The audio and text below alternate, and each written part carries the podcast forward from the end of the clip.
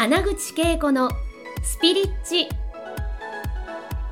この番組は20年以上日本のスピリチュアル業界を牽引してきた第一人者の穴口恵子が第一線で活躍する人たちとの対話を通してその成功のもとにあるそれがスピリチュアルを解き明かしてお届けします。スピリチュアルを生活に取り入れて豊かに幸せになるためのスピリチュアルラジオ番組ですはい、皆さんこんにちは。こんにちは。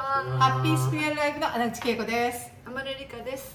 ガナハカズフミです。はい、あの前回ね、アートをね活用させていただいたガナハさん、今日もありがとうございます。いや、とんでもないです。こっちのギャラリー使ってくれてありがとね、いやうございます。もうこのギャラリーで収録することはなんか最高の皆さんへのギフトかなと思いまして、えっと首里にありますね、えーはいガナハカズフミはいアートギャラリーはい、ですね。はいあの。あのここの概要欄に貼っておきます。はい、お越しください。那覇です。首里です。シリということでね、今日はやっぱりね、えっとこの時代のね、風の時代パートナーシップがすごい、えー重要だっていう話をね、前前回ぐらいにお話ししててね、だからそのあたりのことをですね、えーこのこの2人がですね育んでいるパートナーシップもそうなんですがまたライトランゲージで、ね、あのメッセージがあれば、えっと、このこの時代のパートナーシップってどういうものなのかっていうところなども私たちが持っている従来のパートナーシップともしかしたら違う角度から情報があるのかなと思っているんですが、はい。そのあたりのパートナーシップについてお話を聞きたいと思います。よろしくお願いしますまあ、パートナーシップっていうとあの私のね最初の頃のことを知ってる人は私ってすごいボーイッシュだったんですよ、はい。だからパートナーシップに走るとはきっと誰も思ってなかったもうねもうそういうことらしいですよ。はいはい でもちろんねあの離婚とかもしているので、はい。もう愛とかねはい。全然わかんないとか言ってたんですよ、うん。はい。愛って何でしょうねみたいな。これちなみに今言ってた全く同じセリフを言われました。そう付き合った最初の頃に、私愛って全くわからない。何言ってるのみたいな。そうそうそう。何言っで彼自身は自分は愛に対してはあの目覚めてるそう愛愛は俺はもう完璧だからみたいなことを言っていて。の はい。でそうそうで教えてあげるからおいでって言われたので来たんですよ。なるほどね。だから自分には無縁だと思っていた。愛愛特にパートナーシップのこの男女の愛というものは無縁であったと思ってて。離婚の後。離婚のいやでもそう思って当然ですよね。私もねなんかあの2回そのパートナーシップをすごい結構ががつがっつりやってたけどあのもうその終わり終わっていくプロセスで自分ももうすっきりしてまあもういいかなみたいな。そう一人でも十分って。一人でもこう統合されたらハッピーだしそうそうそう。パートナーっているのかなみたいな、ねそう思いますよ思って。そう。いう時はあんまり一人で寂しいとは思わない。全然思わなくて満ちてい楽しいんですよね。い。い状態ですね。そうそう。そうだってほらコロナさんとかあったからね、うんあのこの部屋に人がいたら逆に邪魔だなと思ってて一人なんてそう楽しいんだ、うん。一人で満ちた世界をですね、うん。味わうともうとに別に本当にその男女のパートナーシップ本当に必要だと思わないけれどもそれを思ってでもやってくるんですよね。やってきましたね、うん、で、はい。でそのその流れでじゃあ新たにそのこの風の時代のパートナーシップを育むっていうのは一体どんな感じなんですか？お二人にとって。私どんな感じっていうかあの最初巻き込まれ事故みたいなあ感じ。巻き込まれ事故に遭うこと。なんです。巻き込まれて。巻き込まれていったみたいな。そうそう。だからそんなふうに思ってたので、うん。あの別にそんな積極的にパートナーが欲しいとか思ってなかったんですよ、でででもあのその前からインテンション私インテンションを上げてか叶えるみたいなことしてるんだけど、はい。友達に言われて初めて気づいたんだけどずっと究極のパートナーが欲しいって言ってたらしいのねあそっか。まああのパートナーシップはまあいいかなと思いながらもでもどうどうせ受け取るなら究極のパートナーシップ。その究極のパートナーシップって何なんさっていうところをちょっと究極のパートナーシップっていうのは分からずに究極のパートナーシップが欲しいって言っていあて分からずにね。そう。ででも自分最初の頃はあのなんなんかよくさこうやっていっぱい書き出してはいはいはい。でリストみたいなのね。そうそう。そしたら叶うみたいな話あるじゃないですか、うん。だからそれをやってたんですよ、はでまあ頭のいい人とかお金の持ってる人がいろいろ書いてたんだけど全然叶わなくて。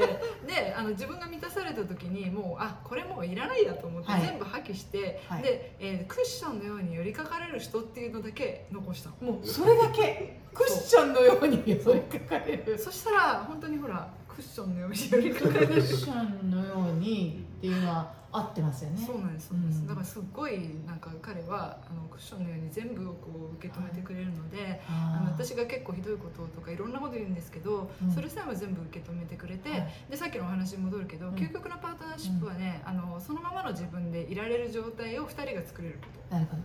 お互いがそのままの自分でいられるという関係がこの究極のパートナーシップ、そうそう、うん、うん、もう一人で完結してるので、うん。なんか相手に合わせるとかいう気持ちがあんまないんじゃないですよね。なるほど。でだから自分は自分の考えを持って生きていきたいっていうのがあって、うん。で、えーけれどもそこであのなんか彼が教えてくれたことはあの好きなことを言い合ってお互いにこううん。ななんて言ったらいいの？そこが共通していたのが最初はすごく大きかった。あのそれぞれが相手に合わせて自分を変えるのではなくてね自分何も気を使わず自分自身でいる。うん。もう一つももう一人も自分自身でいる、その本当の自分自身の状態でぴったり合うっていう自分の99点ももういらないから100点欲しいと願っていたんです。そうあもう100点究極と100点が同じですよね、うん。じゃあね。目標が似てたからそこであっていうのそう。もだか全然知らなくって、ん。最初に、まあ、お付き合いしてくださいって言われた時に、うん。そういう話をずっとしてて、うんあれ私がインテンションしたのをこの人なんで知ってるんだろうって、あなるほどそうね思ったんですよ。同じことを言っていたから、うんそうそうそう。クッション以外は全部一緒でした。クッション全部一緒で。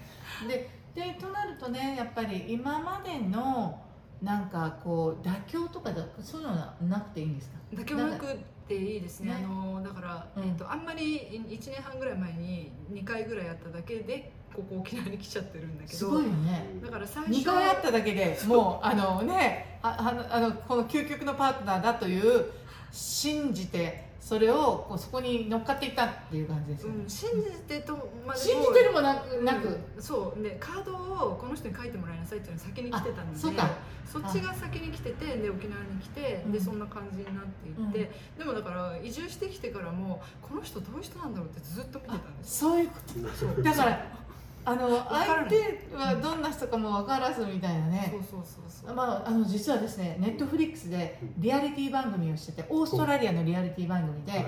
その結婚した人集まれって言って1万人来たんですって、うん。そこからその人のプロファイルとかをいろいろこう質問とか来て一番マッチングする相手と「はいじゃあ結婚相手見つかりましたから結婚式で初めてだよ」みたいな、そんなのをやってて。1万人1万人の中で選別されていてうん。の20人の男性20人の女性がうん。結婚しちゃうみたいな。うん。結婚当日が初めて結婚式でパートナーに会うみたいな。それがあって。究極のお見合い究極のお見合いでもうそのそこからパートナーシップが始まるみたいなね。うんうんでもそれとあんま変わんないですよね。12回あまりちょっとちょっとあっただけで。ねなるほどでもその。彼の中ではなんかあの確信みたいな。確信。自分は初めて会った時にに。この彼女の右上の方にもファミリーっていう文字が出てたんですあそうですだからかあもう縁の深い人だっていうのは最初から分かあっていて自分の家族かなっていうね、はいそうですね。それプラス、うんね、初めて来た時に、うん。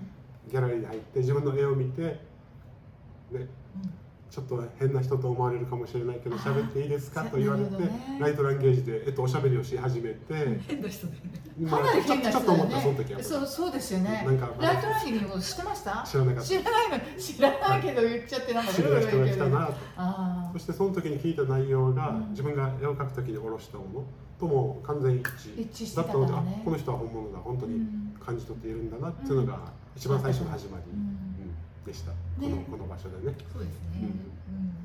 じゃあこの究極のパートナーと思った方と出会えたわけなんですけどもあの何を2人はそれぞれ大事にしてこうやってきパートナーシップを育んでいるんですか？まあありのままの自分でいるっていうことは分かったんだけどはい。そのありのままの自分でいて私は今日はビーチに行きたいとか俺は山に行きたいとか分かんないけどそういうのとかあるじゃないですか。極端に真真反対の状態がそのその日の、まあ、ニーズであったりとかそのあたりは現実的な生活の中でどのようにこの究極のパートナーシップが育まれているんですか？そこで言うと割と同じだよね。大体大体見に行きたいねだよねっていうのがもううん。ほぼ多いかな。そうそう。そういう事柄に対しては、特になんていうかな絶対こうでなければっていうのはあんまないあのそれは自分にもないし彼女にもないああんまりない。ピンときたうんっていうことに対して。そうですね、プラスさっき言った絵の話と同じようになんかつながってるところが同じところからこんな感じなのであ。同じ日にあっち行きたくなるしあなるほどね。同じ日にこっち行きたくなるっていうのがあ9割ぐらい、9割が、うん。あそう。残り1割はどうしますか？1割は私が押し通します。あそういうことだそうです。あ もしくは違うなら別にお互い何の文句もなく俺はそれぞれ僕は寝とくあなたはあっちに行くっていう。そうあそう。そう一人でいるの。と常に2人でいなければならないということではなくてね、はい、うん無理やり合わせることはうんさっき言ったようにやめて、うんお互いが自分らしく常にいましょうそうそうお互いが、まあ、自分に正直でいられるかどうかですね、そうそうあの一人でいるのも好きなので、うんうんなんか相手がやってる行動の中でこうした方がいいんじゃないと思うこととかあったりとかしないんですか？あ私は結構。あるんですね。これも私。2人のなんだルールじゃないけどもう即言います。あ。その場でこれはどうかっていう。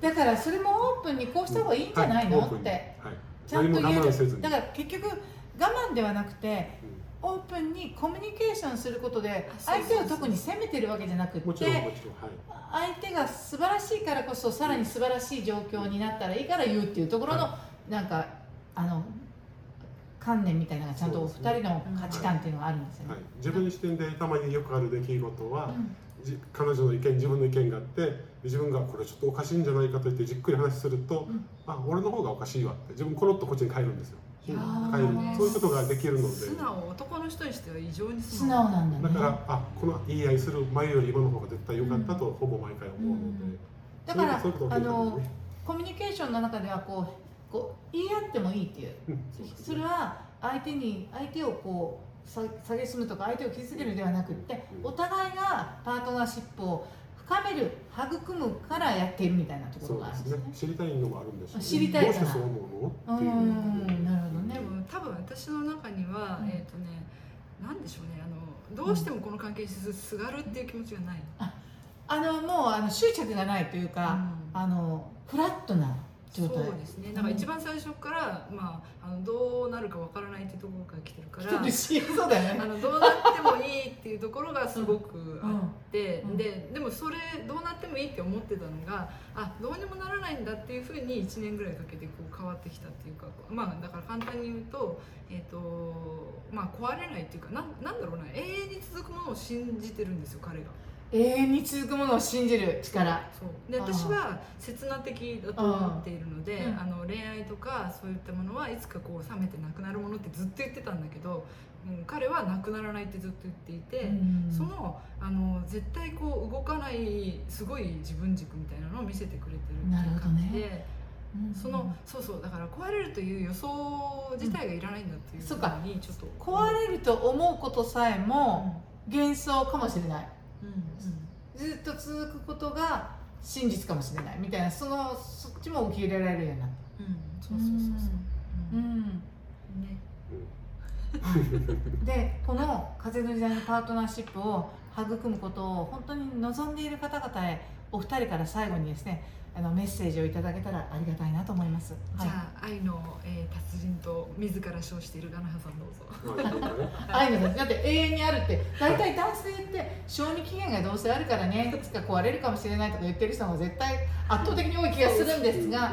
ガナハさんは男性代表として、まあはい男性の集合意識ともつながってると思うんで、はいそのあたりですね、おはい願いします。今おっしゃったことを言うような人は自分を 1%2% 疑っているんですよ疑いね。だから相手も2%は疑うんですよ。98%愛しているんだけどもそういうのをやめて自分自身になって自分を100%信じきる。基本的に女性の方がなんだろう優しいというか愛に近い構造だと自分は思っているので男性の方が寄っていくべきです。でも男性は硬いところが多いポジティブな誤解。いやでもそれを言える男性はすごい少ないなと思います。今ごめんポジティブな誤解がすごい受けた。うん、そうポジティブな誤解。えでもいいじゃない。でもうんそれがはいえっとパートナーシップを育むことへのすごい核となるなんか信頼へとねうんつながってるからね。基本的にも尊敬してますからね彼女のことも女性のこともそう女性に対してのリスペクトがすごいあ。そっか、うんやっぱりパートナーシップの中でレスペクトお互いにねそうですね。すごいそれ大事だと思います、うんうん。確かに。経緯がないとやっぱり続かない続かないよね。うん。はい。でどうでしょう？最後の、えっと、パートナーシップパーにトナーシップ、はい。えー、と私パートナーシップの初心者なので、はい。なんかよくわパートナーシップの初心者でも パートナーシップが持てるということですまずは。こんだけチャネリングできても。そうそう。パートナーシップなんだろうなもうごめん今直感的には願えば叶うし。あもう願えば叶うってね、で願えば叶うから願っているだけでいいんだけど余計なものをくっつけないということだと思うんです。よあー。それ大事ですね。そう大事ですよね。そうですね。こうでなければああでなければと思っているうちに、えっと、そのパートナーシップの兆しがあってもスルーしてたりとかするんで、うんなんかそのあたりのことを自由になってさなんか最初の頃に言ってくれてた今回の初めに。リスト書きっていうのははいはなくてもよい、いなくてもっていうことですよね。そう最低限あそのリストって実は思考だけで欲しがってるもので、本質的に欲しいものは違うの。だから結局のところ、えー、とクッションのように寄りかかれるっていうのは安心感のあるとか、うん。そういうところをそう自分がはい求めていたっていう、そのあそうですね。それを言うと、自分が本当に欲しいものに気づくっていうのが必要かも、あぜひそうですね、うん。本当に自分が欲しいものに気づいてそれを大切にしていればいいんですね。そうですね、あとはまあはい自己統合だと思われます。自己統合自分と統合して、あのそうはい。他の人で自分を埋めようとか思うのをやめるっていう感じですかね、そうですよね自分を一つだけ言い忘れてたの今言ってもいいですか？いい言ってください。えっ、と、はい皆さん愛に何かをくっつけないでください愛に何かをくっつけない愛に何かをくっつけると必ず苦しくなるんですあ愛そのものは全く誰も傷つけない。とても気持ちいいだけのものであるのに、はい。人がそれに何かをくっつけるからそれは苦しみになってしまう。この何かって何ですか？いろんなもの自分の思い込みこうしてほしいとか。あ期待とかね。期待もあるし、うん。いろんな。こうこうあるべきだとか。そうですね。な気持ちもあるんだろうし、うん。そういったものを余計なものをつけるとそれは必ず後から自分への苦しみになる苦しことをみになるね。もちろん知っているので、はい。何もつけないと常に気持ちがいいんですね。ただ愛は愛のままで愛はいいよういままで。っていうことですね、はい。というわけでですね今日はかなはさんといかさんに、えー実際に、えーね、出演いただき本当にありがとうございました。またこの続きをね、えーやりますので楽しみにしておいてください、はい。ありがとうございました。ありがとうございました。今回の放送はいかがでしたか穴口恵子に聞いてみたいことや感想がありましたらぜひ公式ホームページよりお送りください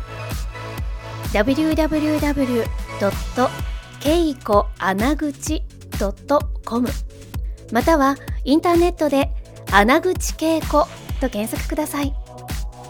それでは次回もお楽しみに。